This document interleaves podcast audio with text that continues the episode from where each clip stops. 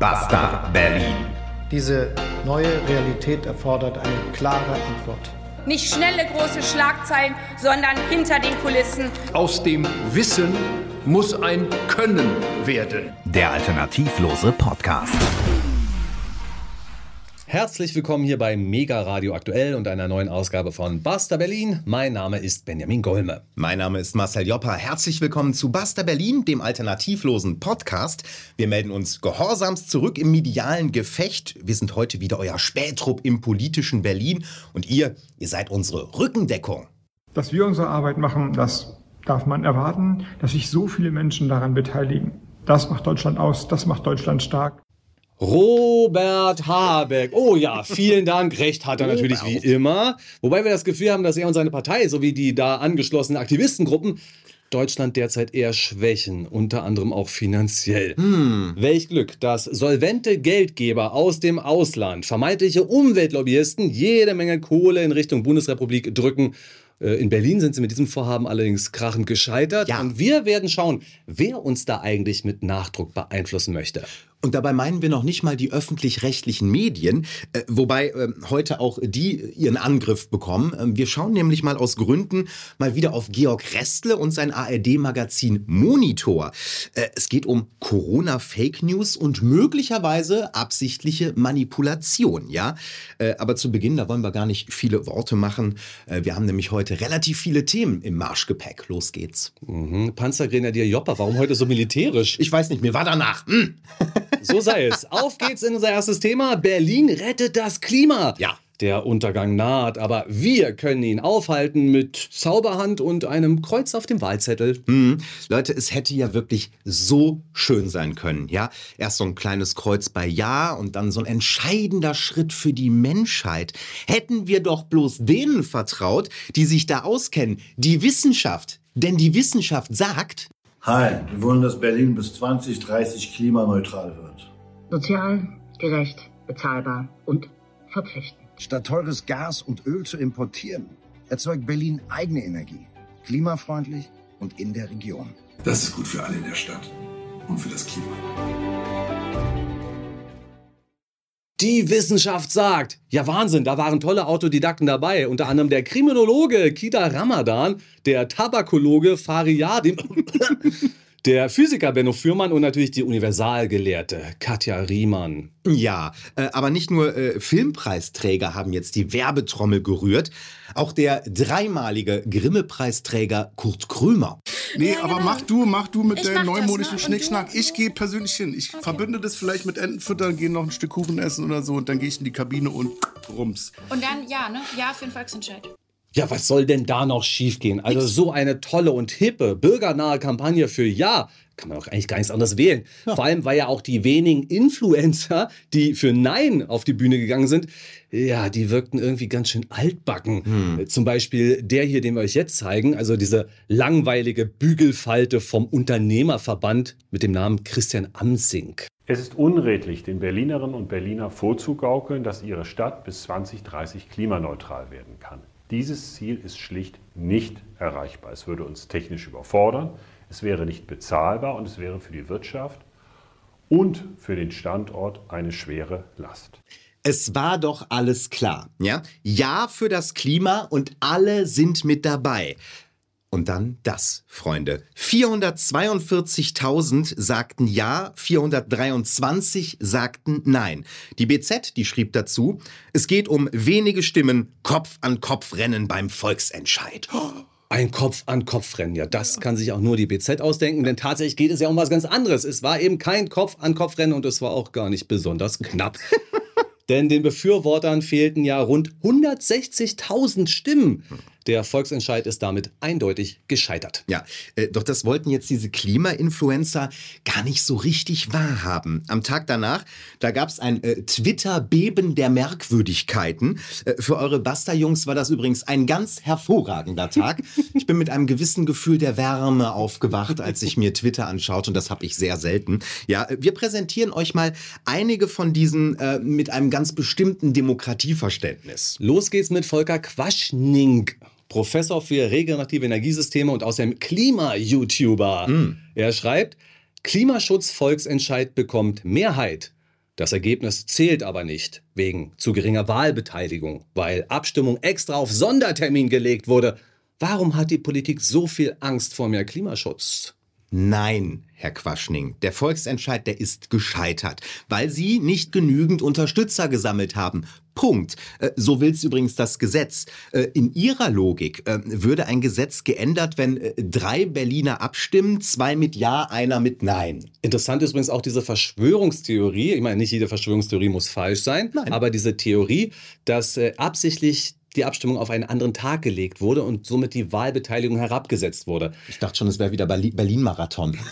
Es ist ja nicht ganz von der Hand zu weisen. Dieses Argument würde ich sogar fast gelten lassen. Es ist ja so, dass wir vor gar nicht allzu langer Zeit, vor einigen Wochen, das Berliner Abgeordnetenhaus gewählt haben. Mhm. Und da hätte man ja möglicherweise auch diesen Volksentscheid gleich mit dazulegen können. Stimmt. Ja, hatte mich ehrlich gesagt gewundert, dass das nicht der Fall war. Aber es war wohl nicht rechtzeitig. Äh, frag Herrn Quaschning, der wird dir sagen, die Politik hatte einfach Angst. Es kann natürlich auch sein, nach diesem Wahldesaster, das wir beim letzten Mal gehabt haben, dass die Berliner Politik sich gedacht hat, äh, bitte nicht noch ein Zettel. Das überfordert uns jetzt komplett wie viele tausend Euro sollen wir denn jedem Wahlhelfer zahlen, um das zu bewältigen? Richtig. Äh, vielleicht habt ihr das mitbekommen, dass die Berliner Wahlhelfer ein Vielfaches der normalen Vergütung bekommen haben, damit diese Wahl funktioniert. Aber hm. okay, dieses Argument lasse ich ein bisschen gelten. Die andere Seite ist halt einfach, Herr Quaschning, Sie haben jetzt die 200, 400 442.000 Leute an die Urne gebracht, die das unbedingt wollten. Mhm. Wenn alle anderen auch dahin spaziert werden, wie bei der Berlin-Wahl, möglicherweise hätten sie ja nicht mal eine Mehrheit bekommen. Ja. Das sollten sie nicht aus dem Hinterkopf ähm, verlieren. Nein. Aber sehr schöner Beitrag auf jeden Fall von ihm und wir haben noch einen weiteren Beitrag und der kommt aus dem Abgeordnetenhaus. Es ist eine gewählte Vertreterin, ah. die ja eigentlich wissen sollte, wie Demokratie funktioniert. Mhm. Es ist Silke Gebel, sie ist Abgeordnete für Bündnis 90 Die Grünen. Die kenne ich. Und sie meint, Berlin sagt Ja zu mehr Klimaschutz. Die Mehrheit der WählerInnen hat für ein Klimaschutz- und Energiewendegesetz mit dem Ziel klimaneutral 2030 gestimmt. Das ist eine Verpflichtung für jede Landesregierung. Nein, Frau Gebel, die Mehrheit der Wahlberechtigten ist nicht einmal zur Wahl gegangen. Ja? Die Wahlbeteiligung lag unter 36 Prozent. Lasst uns mal gemeinsam rechnen. Gerne. Herr Joppa bekommt schon Stresspickel. Ja. Sobald wir rechnen, geht was schief. Aber ihr könnt uns ja gerne helfen in den Kommentaren. Wir versuchen es dennoch.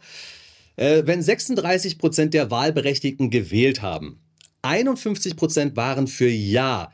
Wie viele Prozent der Wahlberechtigten haben dann für Ja gestimmt?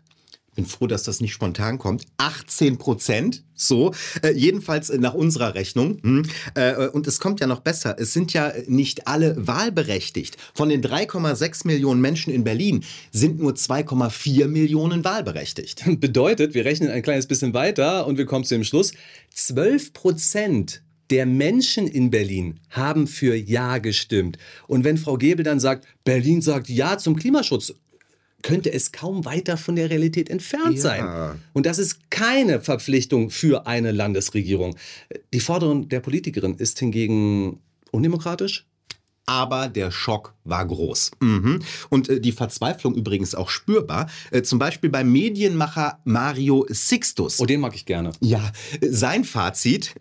Leute, die zu einem Klimavolksentscheid gehen, um Nein zu stimmen, fahren mit ihrem SUV auch lachend quer über den Spielplatz. Oh, der kennt mein Hobby. Ja, äh, ich habe nicht mit Nein gestimmt, ich habe mit meinem SUV die Wahl ohne umgefahren. Jetzt ist es raus. Nein heißt Nein. Der Volksentscheid ist gescheitert. Hm. Für die Aktivisten war das ganz eindeutig ein Schock. Ja. Doch die Aktivistin und Politikerin von Bündnis 90 Die Grünen, Luisa Neubauer, sie fand auf Insta hm. tröstende Worte. Aber die Klimakrise ist eben auch kein Ponyhof. That's how it is. Und am Ende des Tages, das kann ich hier berichten von der Wahlparty vom Volksentscheid, egal was kommt und auch wenn der Tag noch so hart ist, wir sind immer und verlässlich die bessere Party als die der fossilen Zyniker. Eine fette Party mit Luisa Neubauer. Ich meine, wer will das denn bitte schön nicht? Naja, äh, und auch das könnte nicht ganz der Wahrheit entsprechen. Hier drei Symbolbilder einer fetten Party. Gesehen beim ZDF, Luisa Neubauer feiert eine Party Symbolbild 1. Gesehen bei Pro7, Luisa Neubauer feiert eine fette Party Symbolbild 2. Gesehen auf Twitter, Luisa Neubauer feiert eine fette Party Symbolbild 3. Schöne Grüße, Grüße an unsere Radiohörer. Das sah nicht nach einer fetten Party aus. Nein. Es sah eher aus wie die drei Affen nichts äh, sehen wollen, nichts hören wollen und nichts sagen wollen. Und das waren drei Bilder von Luisa Neubauer. Wollte wohl keiner mitfeiern. Keine fette Party nach diesen Bildern Nein. zu urteilen. Aber sag mal, diese fossilen Zyniker, wie feiern die nochmal? Boah, guck die, guck die, guck mal den. Also die ganze Sache ist schon ein bisschen anstrengend, muss ich sagen, aber es macht doch viel Spaß, muss ich sagen. Zu sehen gibt es also einige Frauen, aber ob auch welche anbeißen? Junggesellenabschied! Ein Ausschnitt aus der Sendung Abenteuer Auto. Abschied! ja, Wo wollt ihr lieber mitfeiern, Freunde? So, jetzt sagt mal, schreibt mal in die Kommentare. Team Luisa, Team Superprolz aus Köln. Aber ähm, eure äh, beiden Basta-Jungs, die haben ja auch abgestimmt. Richtig. Äh, Wums 1 und Wums 2 haben beide mit Nein gestimmt. Äh, und wir werden euch das auch sehr gerne begründen. Dazu reicht eigentlich eine Frage. Berlin braucht 14 Jahre, um einen Flughafen zu bauen. Schafft Berlin es in sieben Jahren klimaneutral zu werden? Hm, ja, aber äh, wir haben da noch mehr Fragen an euch, ja. Äh, wo soll Berlin eigentlich die Energie selber herstellen? Benno Fürmann, der hatte das doch erwähnt, ja, also auf den Dächern. Ähm, woher nehmen wir denn die Solarmodule? Aus China? Wer schraubt die denn eigentlich auf die Dächer? Die Handwerker, die wir nicht haben? Woher kommen eigentlich die Rotorblätter für diese Windräder, von denen wir so viel hören? Äh, woher eigentlich die Betonsockel? Sind diese Betonsockel auch klimaneutral? Wer baut die eigentlich? Äh, wo sind die Ladesäulen für Elektroautos in der Innenstadt? Wie steht ihr eigentlich zur Kinderarbeit in unregulierten Kobaltminen im Kongo? Und habt ihr genug Abklingbecken für Brände und sich immer wieder selbst entzündende Elektroautos? Ah ja. Was ist eigentlich mit, mit euren Wärmepumpen, ja? Wer installiert die eigentlich? Äh, wer baut die? Wer befriedigt die Nachfrage dafür? Äh, und besonders gute Frage, die Wärmepumpen, die werden ja übrigens mit Strom betrieben, ja? Und zwar genau dann, wenn die Photovoltaik relativ wenig liefert. Äh, Im Winter. Woher kommt denn der Strom dann dafür? Aus der Steckdose? Und was ist eigentlich mit dem sogenannten Klimakiller SF6 in Windkraftanlagen? Bedenklich oder unbedenklich? Oder mit dem sogenannten Jahrhundertgift PFAS in Wärmepumpen? Auch eine spannende Sache. Der Einsatz von F-Gasen wird von der EU immer weiter eingeschränkt. Und diese F-Gase werden als Kühlmittel in Wärmepumpen verwendet. Ja. Es ist ja doch ein ganz spannendes Teil, diese Wärmepumpe. Ja, ja. Also auch wenn es draußen 0 Grad ist, kann eine Wärmepumpe einen Raum warm machen. Wie funktioniert das? Naja, eben mit Kühlmittel. Klingt paradox, aber genau so ist das. Und die Europäische Union schränkt den Einsatz dieser Kühlmittel immer wieder weiter ein und diskutiert über weitere Verbote dieser Kühlmittel. Äh, Was passiert denn eigentlich, wenn die Wärmepumpen, die bereits mit einem Kühlmittel versehen werden, dieses nicht mehr verwenden dürfen? Und umgestellt werden müssen. Müssen wir dann etwa die ganzen Wärmepumpen, die wir schon haben, ausbauen und neue Wärmepumpen einbauen? Und da kommen wir wieder zur Frage, äh, wer macht's? Wer produziert's? Ja. Und wer sind die Handwerker, die es installieren und warten? Und das ist äh, unser Grund für das Nein zum Volksentscheid. So viele Fragen und aus unserer Sicht erheblicher Zweifel an der Umsetzbarkeit. Es geht nicht um äh, Wünsch dir was und Details, äh, es geht um Physik und die ganz großen Fragen. Wir sind keine fossilen Zyniker, aber realistische Zweifler. Und eine Frage haben wir noch gar nicht erwähnt. Wer soll es eigentlich bezahlen? Äh, ja, wahrscheinlich die zwei Millionen Berliner Steuerzahler, die es ungefähr gibt. Aber die Antwort kennt genau sowieso überhaupt gar kein Mensch. Und äh, darum schauen wir heute darauf, wer eigentlich die Klimaaktivisten bezahlt. Ja, eine von ihnen äh, ist die Naturwissenschaftlerin Caroline Turner. Die Chemikerin, die war im November zu Gast bei Ö24 und die hat erklärt, was mit Menschen passiert, wenn die Temperatur steigt. Da legen sich Proteine um, das kann ich als Chemikerin sagen, bei 62 Grad. Äh, wenn man da äh, ein Ei in, in, in eine Pfanne wirft, in eine heiße, dann, dann stockt das und wird weiß. Ja? Also die Proteine verändern ihre Struktur. Äh, das wird mit uns genauso passieren, wir werden da verbrutzeln. 62 Grad und wir verbrutzeln. Das kann sie als Chemikerin so sagen. Interessant ist übrigens auch, was sie als Klimaaktivistin sagt. Das österreichische Wirtschaftsmagazin Profil hat sie nämlich begleitet und zwar zu den Aktionen der letzten Generation. Da mischt sie nämlich ebenfalls mit, also Stichwort Klimakleber. Ja, äh, dort lesen wir, dass die Chemikerin, Chem Komikerin, Chemikerin äh, Caroline Turner eine Königsbiene sei. Äh, sie leite Straßenblockaden und rekrutiere weitere Klimabienen. Vielleicht war die Königsbiene Frau Turner aber etwas zu redselig, denn sie bestätigt einen Verdacht, der schon lange durch soziale Netzwerke geht. Bezahlte Aktivisten. Ah, ja, ja, ja. Wir lesen, Turner gibt an, demnächst über den Fonds ein freiberufliches, versteuertes Nebeneinkommen über 20 Wochenstunden Aktivismus zu beziehen. Über eine Kontaktadresse in Deutschland. Mehr verrät sie nicht. Die Bienenkönigin von Österreich wird bezahlt aus Deutschland, was es alles gibt. Ja, ja. Und sie wird bezahlt, um junge Menschen zu rekrutieren, damit diese sich dann strafbar machen. Hm. So jedenfalls lesen wir diesen Artikel. Aber von wem genau wird sie eigentlich bezahlt? Da war ja so von einer ominösen Adresse in Deutschland die Rede. Mhm. Wer zahlt denn für so ein Verkehrschaos in Österreich? Dazu gibt's Ansatzpunkte. Äh, die letzte Generation selbst hat einen sogenannten Transparenzbericht 2022 veröffentlicht. Äh, der gibt Eindruck über die Finanzierung. Da kann ich euch alle beruhigen. Es war ein sehr, sehr gutes Jahr für die letzte Generation. Die Aktivisten besudeln Kunstwerke, sie beschmieren Fassaden von Ministerien, sie sorgen durch Staus für Millionen Schäden und für jede Menge Wut. Aber selber nahmen sie fast 902.000 Euro ein. Ja, aber besonders transparent ist der Bericht eigentlich gar nicht. Äh, ist eigentlich auch gar kein Bericht, sind eigentlich mehr so zwei Grafiken. Hm. Äh, wir erfahren nicht, von wem das Geld gekommen ist. Wir erfahren nur, auf welchem Weg es zu den Aktivisten kam. Rund 263.000 Euro sind per PayPal eingegangen, rund 313.000 Euro per Crowdfunding und Webseitenüberweisung und rund 315.000 Euro mit Direktüberweisung. Hm. Kurze Zwischenfrage. Diese Aktivisten, die werden doch ständig verurteilt, ne? Mhm, ja. ja. Dennoch äh, scheinen sie weder Probleme bei PayPal noch mit ihrer Bank noch mit anderen Zahlungsdienstleistern zu bekommen. Ich finde das bemerkenswert beneidenswert, geradezu. Hm. Ja. Weiter geht's. Dann äh, gucken wir mal, was die Kosten gewesen sind. Knapp 100.000 Euro Materialkosten sind entstanden. Mhm. Für Klebstoff natürlich, ja. aber auch für Banner, für Druckerpapier, für Warnwesten, für Sitzkissen und für Handwärmer. Also alles in einem fossile Scheiße. Aber hallo, äh, Mietkosten für Autos oder Veranstaltungsräume, die waren äh, mit über 250.000 Euro der größte Posten. Dazu zählen auch angemietete Wohnungen, ähm, sowas wie grüne Zellen.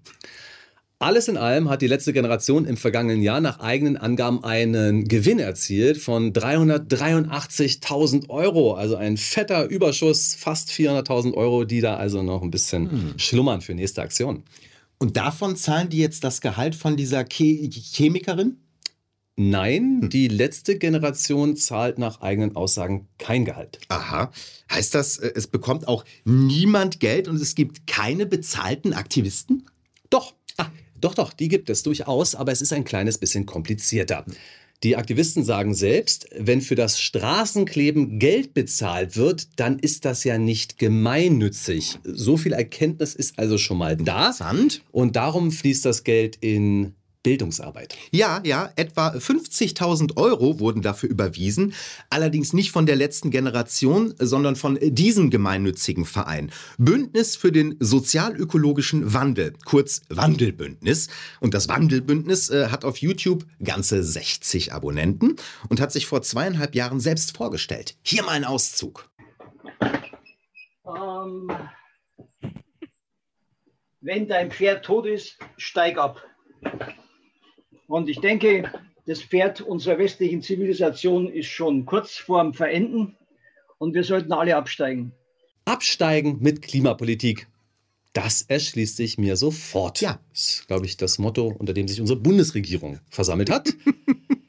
Dieses Wandelbündnis zahlte etwa 50.000 Euro für die Bildungsarbeit. Hm. Aber da geht noch mehr. Ja, äh, das Wandelbündnis hat 41 Mitarbeiter äh, für die letzte Generation eingestellt, damit diese dann bei der letzten Generation arbeiten. Hm. Und das sind möglicherweise diese bezahlten Aktivisten. Hm. Offiziell werden sie für Vorträge bezahlt. Aber was ist denn, wenn sie nach dem Vortrag, bei dem sie Klebebienen rekrutiert haben, als Bienenkönigin die Klebeaktion leiten? Hm. Äh, bezahlt man so nicht auf Umwegen das Klimakleben? Hm. Aber woher kommt das Geld denn jetzt eigentlich? Das ist wirklich eine spannende Sache. Äh, und das äh, leiten wir mal ein mit einem Ausschnitt von Kurt Krömer und Luisa Neubauer. Krömer machte sich im Podcast Wondery so seine Gedanken. Kann man für den Klimaschutz und sein und gleichzeitig in Urlaub fahren? Naja, ich dachte, ist doch ein bisschen verlogen. Mm, also Oder? einerseits würde ich denken, besser Doppelmoral als gar keine Moral. Ja. Ähm, und nein, natürlich nicht, weil du bist in dem Augenblick ja ein Urlauber und machst oder machst irgendeinen Urlaub und das darüber kannst du dir ökologisch mal Gedanken machen, aber du bist ja nicht Ja. in deiner gesamten Existenz dein Urlauber, sondern du bist ja auch, wenn du im Flugzeug sitzt, Mhm. ein Teil dieser Gesellschaft. Besser Doppelmoral als keine Moral. Klar. Fliegen ist natürlich auch für Klimaaktivisten in Ordnung. Also ich muss sagen, ich beneide Luisa Neubauer ob ihrer Intellektualität und ihrer Denkweisen. Sie findet immer eine Lücke. In meinem Denken jedenfalls. Ja. Wenn ihr in den Urlaub fahrt, dann seid ihr gerade Urlaubende. Und das könnt ihr dann machen, auch im Flugzeug. Da denke ich mir, was ist denn, wenn ich gerade ein Steak esse? Bin ich dann ausnahmsweise ein Fleischessender? Fleischessender, ja. Was ist denn, wenn ich mir die Plastiktube mit der Kosmetik aufmache? Bin ich gerade ein Kosmetiker? Wenn du das als Urlaubender machst, schon. So kannst du dich immer rausreden. Und so reden sie sich ja auch raus. Das ist echt ein Satz für die Ewigkeit. Besser Doppelmoral als keine Moral. Frau Neubauer, da würde ich aber entschieden widersprechen. Ich meine, auch dieser legendäre Bali-Urlaub der letzten Generation kann ja auch damit entschuldigt werden. Na meine Güte, da waren sie jetzt keine Aktivisten, da waren sie gerade Urlaubende. Und was sie uns gerade erzählt haben, was sie auf der Straße gemacht haben und dass sie uns behindert haben, das spielt da in der Sekunde keine Rolle. Kann man trennen. So nämlich. Richtig. Aber diese grüne Flexibilität, äh, die haben wir ja schon relativ häufig feststellen dürfen. Ja? Äh, Beispiel Bitcoin. Ja? Äh, Wegen des Proof-of-Work-Ansatz äh, ist der Bitcoin ja massiv in der Kritik. Das ZDF schreibt, virtuelles Schürfen immer klimaschädlicher. Die Produktion der Kryptowährung Bitcoin hat einen riesigen Stromverbrauch. Seit Jahren steigt er zudem drastisch und erwärmt das Klima immer stärker. Mhm. Und wer hat eine enorme Summe an Bitcoin-Gewinnen eingenommen? Ich möchte lösen. Die Grünen! Ja, natürlich. Im Jahr 2021, da meldet der Spiegel, Grüne erhalten Rekordspende von Bitcoin-Millionär. Äh, Dieser habe große Gewinne mit dem Bitcoin gemacht und wolle nun mehr Umwelt- und Klimaschutz unterstützen.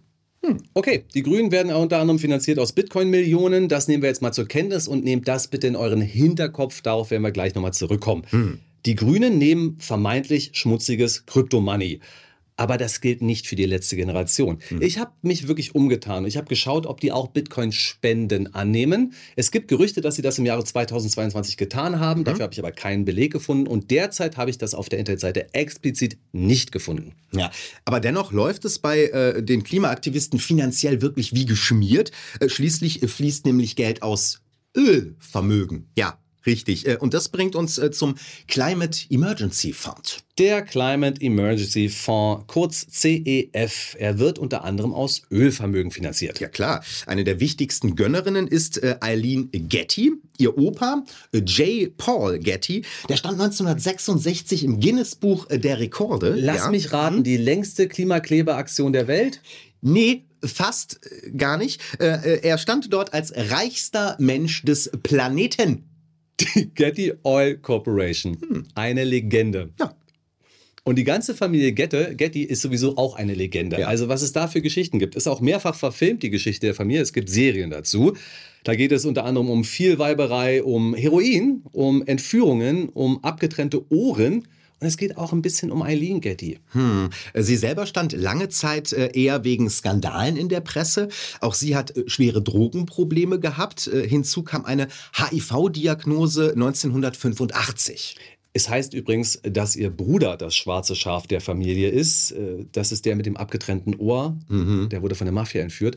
Aber wenn man sich Eileen Gettys Lebenswandel so anguckt, Meine Güte, da sind wirklich viele schwarze Schafe. Ich will das übrigens gar nicht verurteilen. Es ist diese Familiengeschichte, genauso wie die der Kennedys, die ich in diesem Zusammenhang auch lesen musste, mhm. ist eine Geschichte, die beweist, dass Geld nicht glücklich macht, sondern dass Geld glücklich machen kann und natürlich viel hilft. Aber in Wirklichkeit kann Geld einen auch in tiefste Untiefen stürzen. Aber und Eileen Getty und ihre Familie sowie die Kennedys sind da echt ein ganz übles Beispiel. Definitiv, ja. Wir würden euch jetzt ja ganz gerne mal ein Foto von Eileen Getty zeigen. Hm. Und zwar ein ganz besonderes. Mhm. Sie engagiert sich nämlich auch schon seit längerer Zeit in der AIDS-Hilfe und da hat sie tatsächlich Prinzessin Diana kennengelernt. Hm. 1996 und der Titel dieses Fotos lautet Prinzessin Diana hält Händchen mit AIDS-Opfer Eileen Getty. Hm. Wir trauen uns aber nicht, dieses Foto zu zeigen. Nee, gar nicht, denn das Foto, äh, das gehört der Bildagentur äh, Getty Images. Ach, Getty ja. Images. Ja, ja, äh, Getty Images, die verlangten bereits vierstellige Summen, wenn man ihre Bilder ohne Lizenz zeigt. Das machen wir mal lieber nicht. Dann zeigen wir euch einfach ein Video von der betreffenden Frau. Sie erklärt, wie sie Menschen in Notsituationen helfen kann, indem sie aus ihrer Komfortzone heraustritt und sie stärkt. Hier kommt also Eileen Getty, gesehen bei 180 Center. Because I, in, in my what I experienced for myself is that I think that some of the freedom I feel today happened by virtue of of um, engaging some of my my fears, engaging people um, outside of my comfort zone. Eileen Getty, äh, die hat mindestens 4 Millionen Dollar an den äh, CEF gespendet. Äh, welchen Anteil das an ihrem Vermögen hat, tja, das wissen wir leider überhaupt nicht. Allerdings wird ihre Familie auf über 5 Milliarden Dollar geschätzt. Behaltet das nochmal im Hinterkopf. Und damit zurück zum Berliner Volksentscheid. Mensch, was für eine Party, was für eine Euphorie da geherrscht hat. Zum Beispiel auch bei diesem Klimakonzert. Annette Louisanne war dabei, die Beatsteaks, Element of Crime, wow. Also da muss ja die Zuschauermenge richtig gebebt haben. Der RBB berichtet ganz aufgeregt. Am frühen Nachmittag geht es los am Brandenburger Tor. Die Klimademo mit Konzertfeeling zieht aber sehr viel weniger Menschen an als geplant. Die mit großen Lautsprechern bestückte Straße des 17. Juni gegen 16 Uhr so gut wie leer. Ähm, ich glaube, da waren mehr Leute auf der Bühne als im Publikum. Ne? Ja, sei drum. äh, ja, die Polizei spricht von 1200 Teilnehmern oder wie Querdecker sagen, 8 Millionen. Ja, ja, komm, hier. eure Kosten lachen, ja? Also, die Polizei sagt 1200 Teilnehmer, die äh, Veranstalter sprechen von 8000. Hm, ja, aber äh, diese Sause hat definitiv richtig viel Geld gekostet, ja? Einen Tag vor der Bühnenshow, äh, da hat der Landeswahlleiter für Berlin ähm, eine Sachspende veröffentlicht. 369.000 Euro für Bühne, Technik und äh, Klimazeitung, die da verteilt wurde. Ja, gezahlt von der Wermut Asset Management GmbH. Ah. Der Name von Jochen Wermuth, der taucht übrigens da noch ein weiteres Mal auf mit weiteren 100.000 Euro. Aus seiner Richtung kommen also knapp 470.000 Euro für den Volksentscheid. Hm.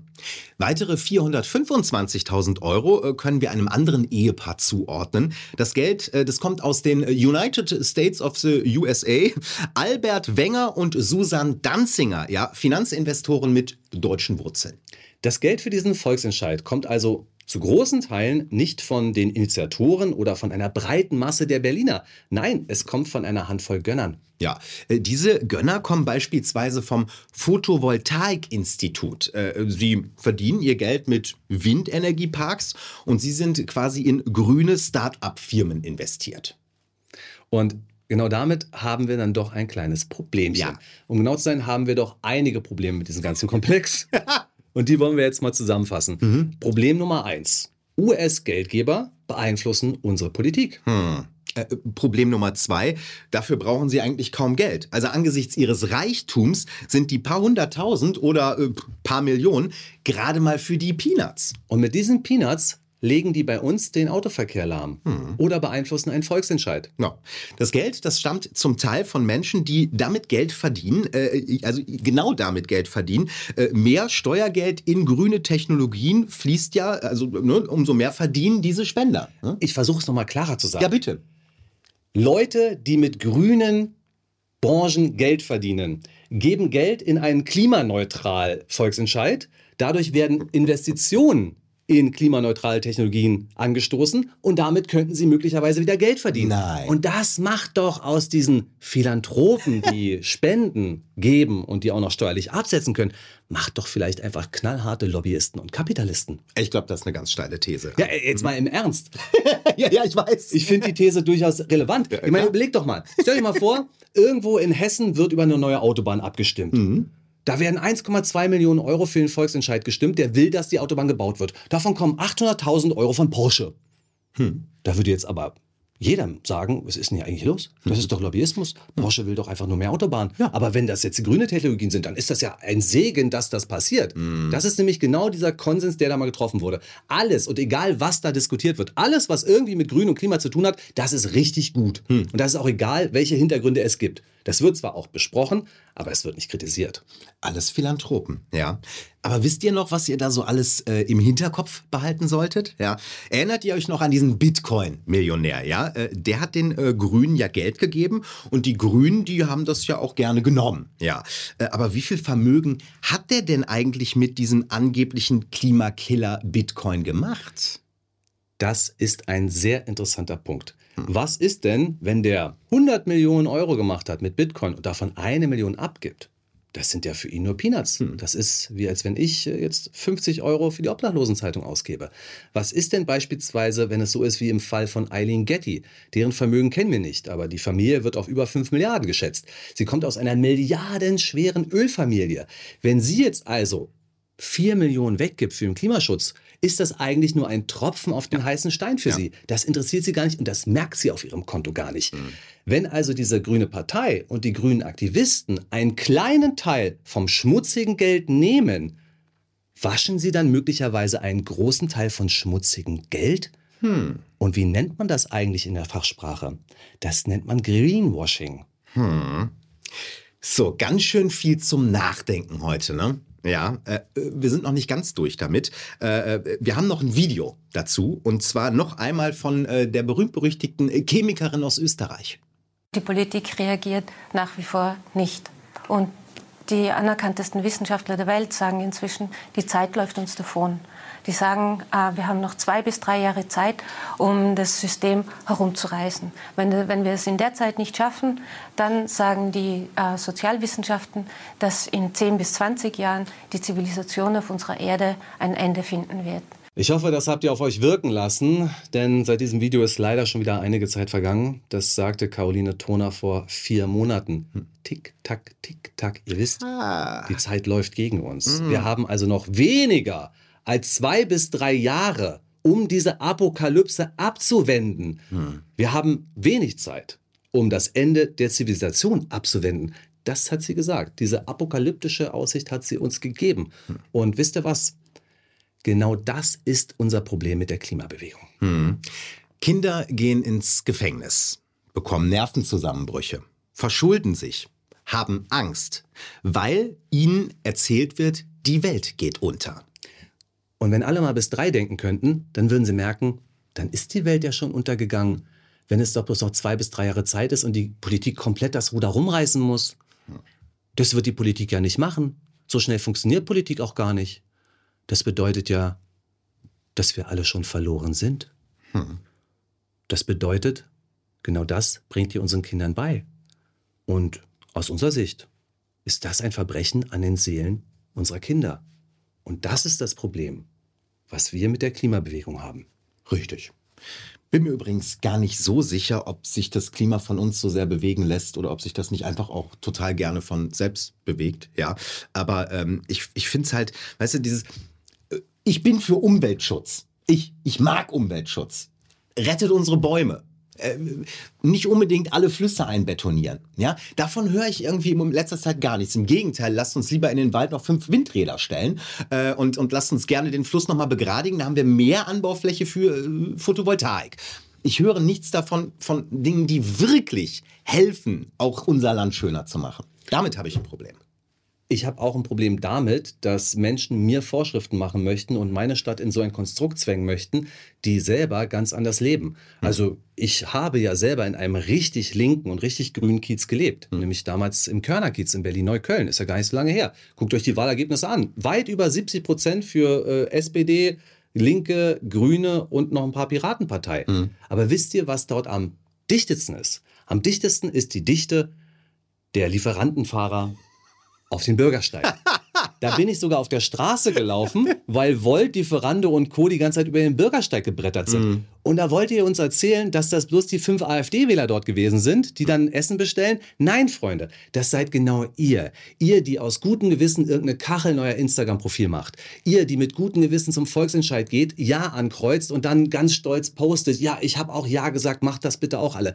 Ihr Geht direkt vom Wahllokal nach Hause, denkt euch, Mensch, die Partynacht war echt lang, jetzt brauche ich was zu essen, dann bestellt ihr euren Scheiß bei Volt. Und dann bekommt ihr da etliche Styroporgefäße Ja. und Plastikquatsch. Mhm. Das ist euer Lifestyle. Und das finde ich wirklich fürchterlich. Ich kenne eine Freundin von uns, ich mag die total gerne, ja, aber äh, ich glaube nicht, dass sie Dinge bis zum Ende denkt. Ich weiß, dass sie auf 82 Quadratmetern gewohnt hat, alleine. Weil sie das Geld hatte, weil sie die Wohnung angeboten bekommen hatte und weil sie es toll fand. Alleine auf 82 Quadratmetern ist eine mega Klimasünde. Sie hatte übrigens auch noch zwei Balkone. Ja, es ging ihr gut.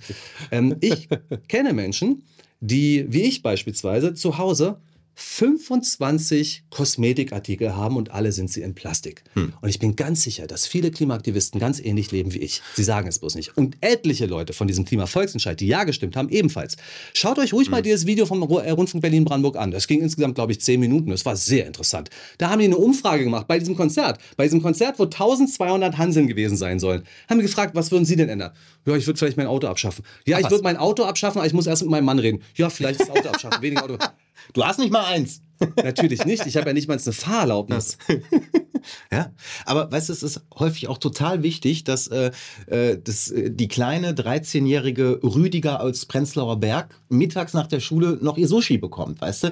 Da, da kann man trotzdem dann als Ausgleich auch äh, Ja für äh, die Klimaneutralität stimmen. Es ist ja häufig auch einfach ein sehr befreiendes Gefühl, wenn man entgegen seiner normalen Konsumverhaltensgeschichte auch dann sich so schön green kreuzen kann, weißt du? Und Das ich, ist der Effekt. Ja, und ich habe noch ein Problem mit dieser Konsumgeschichte, weil ich glaube, das, was uns die Aktivisten ja eigentlich sagen wollen, ist auch in erster Linie weniger Konsum. Weniger Konsum. Na, ist ja auch völlig okay, aber weniger Konsum würde bedeuten, wenn wir das alle machen, auch äh, weniger Wirtschaftskraft. Und weniger Wirtschaftskraft auf Deutschland, äh, in Deutschland, hat zur Folge, dass wir auch weniger politische Mitsprache in der Welt haben. Und was macht denn in Indien, China oder natürlich auch Russland, wenn wir eine winzig kleine Bananenrepublik, die wir teilweise politisch schon sind, äh, dann auch wirklich international sind, dann haben wir überhaupt gar kein Mitspracherecht mehr. Wollen das die Klimaaktivisten? Dann sind wir klimaneutral und haben nichts mehr zu sagen. Geht mal an euren Kühlschrank und schaut euch mal ganz genau die Verpackung an, die ihr da habt. Von Butter oder Aufstrich oder sowas. Oftmals habe ich mittlerweile entdeckt, dass es dort so, eine, so ein Scherensymbol gibt. Und wir sollen also die Umverpackung abtrennen und beides dann getrennt entsorgen. Das weiß kein Mensch, das macht auch kein Mensch. Aber die Verpackungsindustrie hat es offensichtlich von der Politik bewilligt bekommen, dass sie diesen Irrsinnstrick machen darf. Das ist das Gegenteil von Umweltschutz. Und solche Beispiele gibt es etliche. Und es gibt noch etwas ganz Konkretes.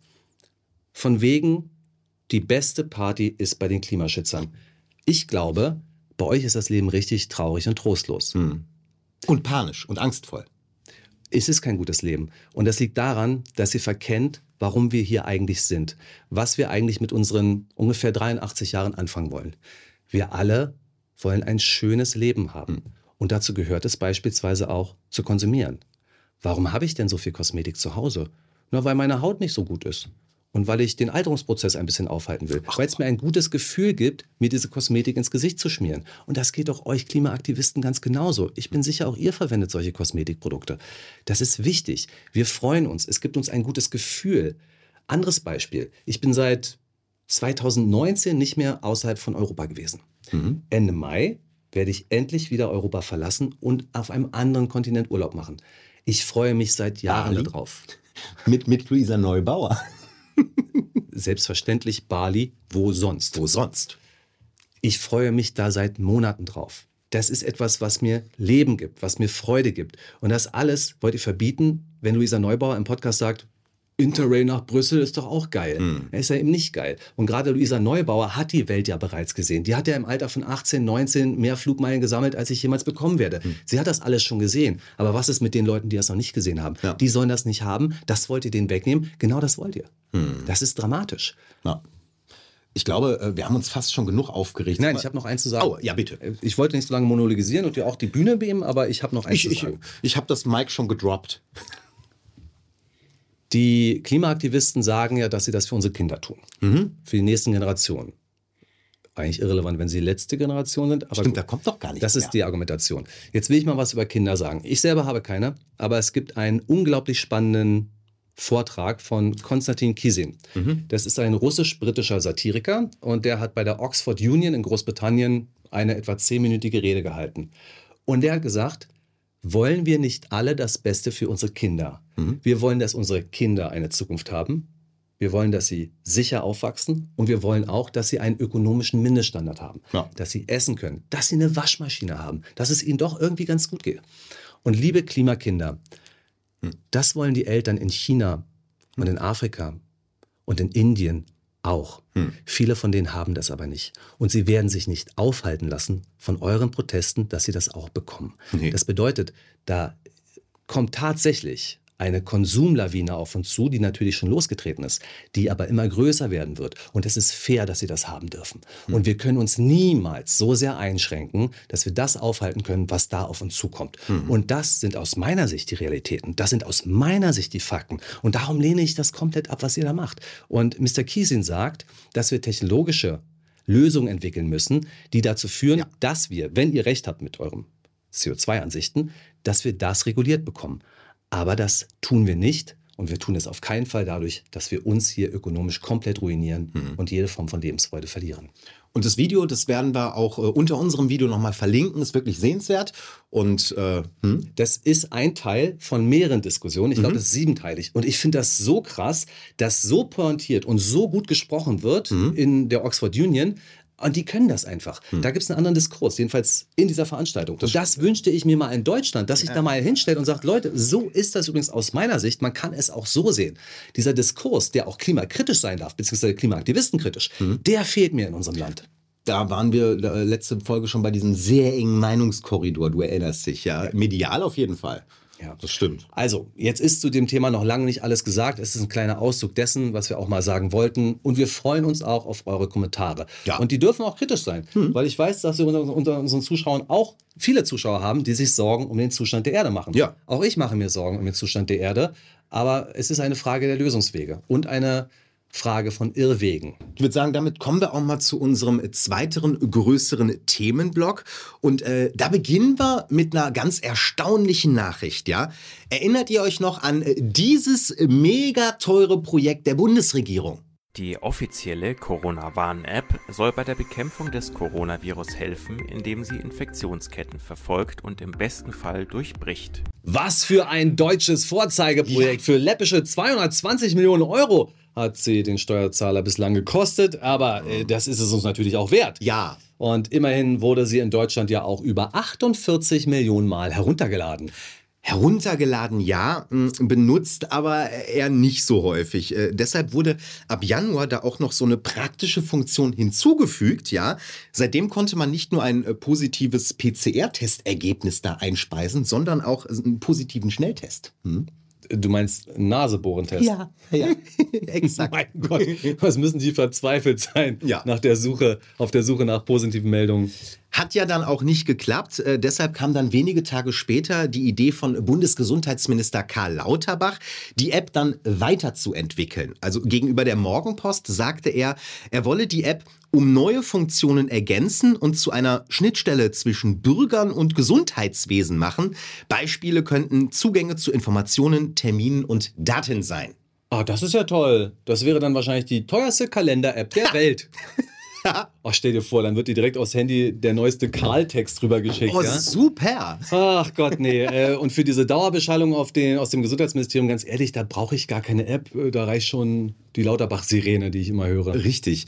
Äh, deshalb hat sich dann auch die FDP durchgesetzt. Die Verträge mit SAP und äh, der Deutschen Telekom für die App, die laufen auf, aus und zwar Ende Mai. Wer jetzt aber glaubt, dass die App einfach von den Telefonen gelöscht wird, weit gefehlt. Nee. Die Tagesschau vermeldet Ende vergangener Woche, App geht in den Schlafmodus. Ah. Nach drei Jahren und mehr als 48 Millionen Installationen wird die Corona-Warn-App des Bundes am 1. Juni in einen Schlafmodus versetzt. Sie kann jedoch auf dem Handy verbleiben und bei Bedarf sofort wieder geweckt werden. Hm, vielleicht ja bei der nächsten Pandemie. Das ist ja total praktisch. Es ist übrigens unmöglich herauszufinden, ob die App wirklich überhaupt wirksam war. Äh, laut Tagesschau äh, wurden innerhalb von drei Jahren rund 9 Millionen positive Testergebnisse auf der App gemeldet. Es dürfte dann auch in etwa die Zahl der aktiven Nutzer sein. Warum? Das du jetzt geraten. Naja, also kennst du einen Corona-Jünger, der nicht schon mindestens einmal Corona hatte? Äh, und der hat garantiert dann nämlich auch die App, um das zu melden. Und vielleicht gab es ja auch nur drei Millionen aktive Nutzer, denn äh, jeder Corona-Jünger hat ja eigentlich schon drei Infektionen durchgemacht. Ja, ja. Wir sind ja aber nicht bei Wünsch dir was, wir sind hier bei So ist es. Und deshalb lass uns mal bitte wieder zu den Fakten zurückkommen. Okay. Wir haben doch gerade über richtig viel Geld gesprochen. Mhm. Ja, also ich finde, 220 Millionen Euro sind durchaus eine ganz schöne Menge Geld. Wie wäre es denn dann mit 9 Milliarden? Wo darf ich unterschreiben? Hier, bei dieser Dame. Wir waren spät dran bei der Zulassung. Wir waren zu optimistisch bei der Massenproduktion. Und vielleicht waren wir uns auch zu sicher, dass das Bestellte tatsächlich pünktlich geliefert wird.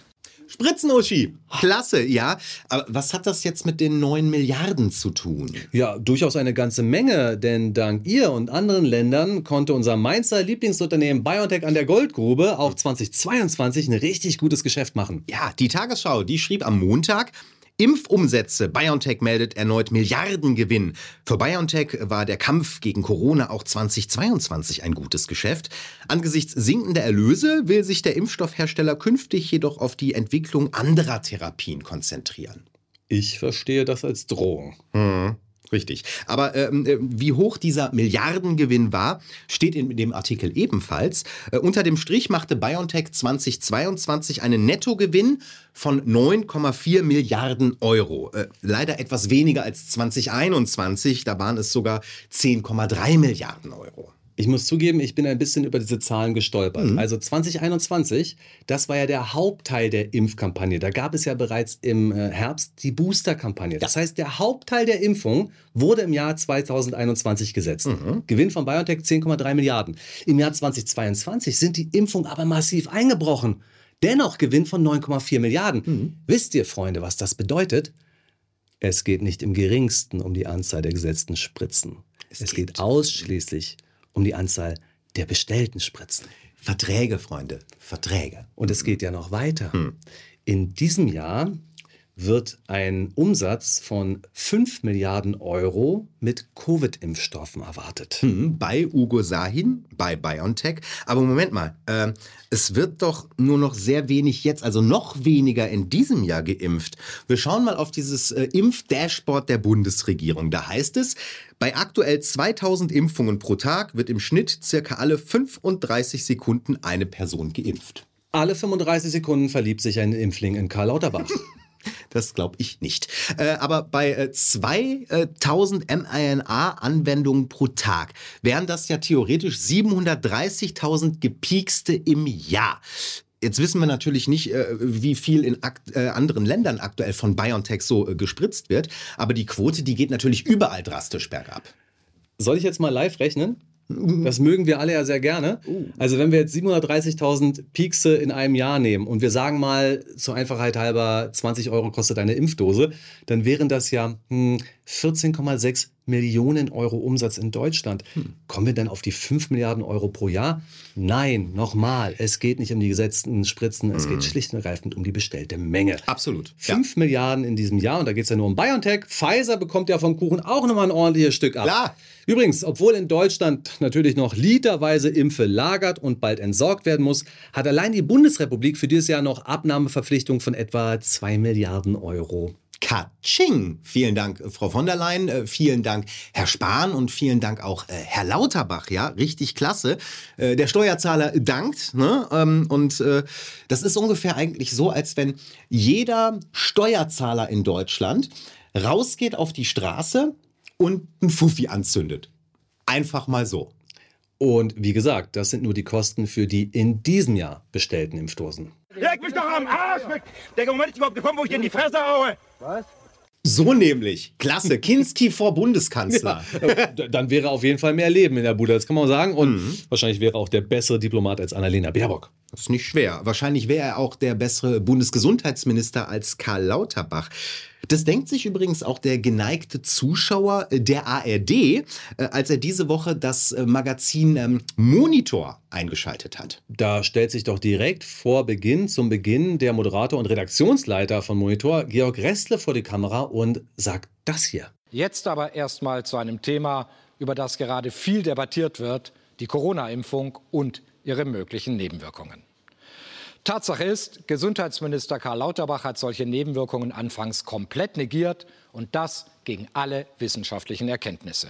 Bitte was? Hm? War das der Georg Restle, äh, der Impfkritiker bereits in die Nähe von Rechtsextremen und Terroristen gerückt hat? Genau der, aber bitte freut euch jetzt nicht zu früh, hm. denn weiter ging es mit dieser ganz unschuldigen Fragestellung hier. Eine ganz andere Frage ist allerdings, ob damit der Nutzen der Impfung insgesamt in Frage gestellt werden kann, wie es einige gerade tun. Das kann doch überhaupt nur jemand fragen, der entweder vollkommen ahnungslos ist oder, oder jemand, der also bösartig ist.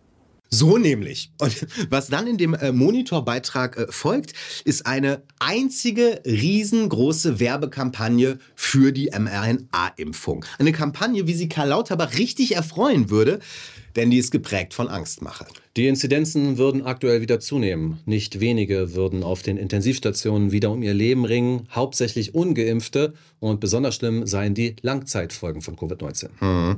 In dem Beitrag geht es dann hauptsächlich um die Häufigkeit von Long-Covid. Äh, dass die Folgen einer Impfung mit äh, praktisch den gleichen Symptomen einhergehen, wird dagegen äh, fast ausgeblendet. Selbstverständlich darf auch das persönliche Schicksal beim Monitor nicht fehlen. Nein. Deshalb wird auch das Schicksal des 36-jährigen Christoph gezeigt, äh, der laut Bericht an Long-Covid leiden soll. Im Juli erkrankte er schwer. Bis heute leidet er an zahlreichen Symptomen, die als Long-Covid zusammengefasst werden. Früher hat er als Programmierer gearbeitet. Mit der Krankheit ging auch noch seine Beziehung in die Brüche. Jetzt versucht er sich mit Nahrungsergänzungsmitteln selbst zu therapieren denn es gibt praktisch keine Medikamente für seine Krankheit. Ja, und seitdem äh, leidet äh, Christoph an Erschöpfung und Müdigkeit. Zweifellos ein schlimmes Schicksal. Ähm, zwar erfahren wir, dass äh, Christoph geimpft ist in dem Beitrag, aber nicht wann und wie oft. Nur, dass er nach der Covid-Erkrankung im Juli Long-Covid bekommen habe. Du hast recht, in dem Beitrag erfahren wir das nicht, aber auf Christophs Twitter-Account können wir das sehr wohl erfahren. Besser gesagt, wir konnten es erfahren, denn mittlerweile ist der Account auf privat gestellt. Ja, aber das Internet, das vergisst ja glücklicherweise nicht. Und so erfahren wir dank eines Screenshots Ende April vergangenen Jahres, ich war letzte Woche beruflich in Berlin. Ich habe das zum Anlass genommen, mich das vierte Mal impfen zu lassen. Ich hatte einen Termin per Doktolib bei meinem Arzt gemacht. Am 14. November heißt es dann, vor 126 Tagen habe ich mich mit Corona infiziert. Seitdem habe ich mich nicht davon erholt. Ja, Moment mal. Äh, Ende April lässt er sich zum vierten Mal impfen. Im Juli bekommt er Corona mit den bis heute anhaltenden Symptomen, die auch Langzeitfolgen einer Impfung sein können. All das erfährt man beim Monitor aber nicht. Christoph ist übrigens mit diesem Monitorbeitrag selbst sehr unzufrieden. Via Twitter erklärte er, dass er sehr verkürzt dargestellt wurde und all das, was er über fehlende Diagnosen und Therapien gesagt habe, sei gar nicht gesendet worden. Ach was. Mhm. Äh, dafür wurden dann aber ausgiebig die Gefahren einer Impfung kleingeredet. Das Paul-Ehrlich-Institut teilt uns auf Anfrage mit, dass bis Ende Februar 192 Millionen Covid-19-Impfungen durchgeführt wurden. Nach der Impfung erfolgten dabei 1336 Meldungen über Gesundheitsstörungen, die Long-Covid oder ähnliche Syndrome wie Postvac beschreiben. Das sind 0,0007 Prozent, ein verschwindend geringer Anteil. Wirklich verschwindend gering. Ja. Wenn die Zahlen denn stimmen würden. Tun sie aber nicht so ganz. Nee. Tatsächlich hat die Monitor-Redaktion beim Paul-Ehrlich-Institut nur nach ganz bestimmten Krankheitsbildern gefragt und nicht nach allen gemeldeten Impfnachwirkungen. Denn das sind dann nicht 1136, sondern knapp 335.000 Meldungen. Davon 50.000 sehr schwere Verdachtsfälle. Dazu gehört dann auch Invalidität und Tod. Hm. Und das heißt, äh, lieber Herr Restle, ja, äh, dass statistisch gesehen bei 500 Impfungen ein Verdachtsfall einer schwereren Impfreaktion erfolgt. Äh, Benjamin, wie viel wurde laut Impfdashboard der Bundesregierung derzeit noch gleich geimpft? 2000 Personen pro Tag oder um es überspitzt auszudrücken, viermal Christoph jeden Tag. Hm, für Herrn Restle aber gar kein Problem. Der macht weiterhin stumpfe Impfpropaganda im Auftrag der ARD. Das hat der gemacht! Du dumme Sau! So nämlich. Ja, und eins haben wir übrigens noch. Ja, okay, wir sind uns alle einig. Es gibt mittlerweile wirklich viele Fernsehbeiträge, wo es beispielsweise um die Schädigungen von Lockdown und Corona-Politik geht. Ja, die gibt es. Aber in der breiten Masse gibt es auch immer noch etwas anderes. Hm. Die breite Masse der Medien wirbt nach wie vor für die mRNA-Anwendung, sie wirbt nach wie vor für BioNTech und sie wirbt nach wie vor für Vertrauen in die hm. Bundesregierung.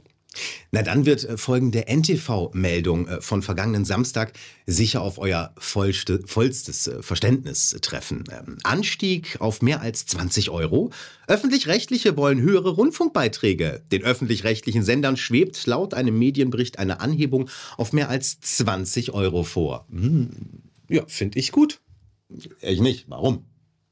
Na, wenn die GEZ steigt, steigt die BZ doch automatisch mit. Spitze! So, das war's für heute. Ja. Eine wirklich bunte Sendung. Ich hoffe, es hat euch Spaß gemacht und äh, nächste Woche sind wir wieder dabei. Ein kleines Jubiläum mit Folge 170. Ja. Ich bin Benjamin Golme. Macht's gut, bis dann. Tschüss. Mein Name ist Marcel Joppa. Mm -mm. Bis dahin und tschüss. Basta Berlin, der alternativlose Podcast.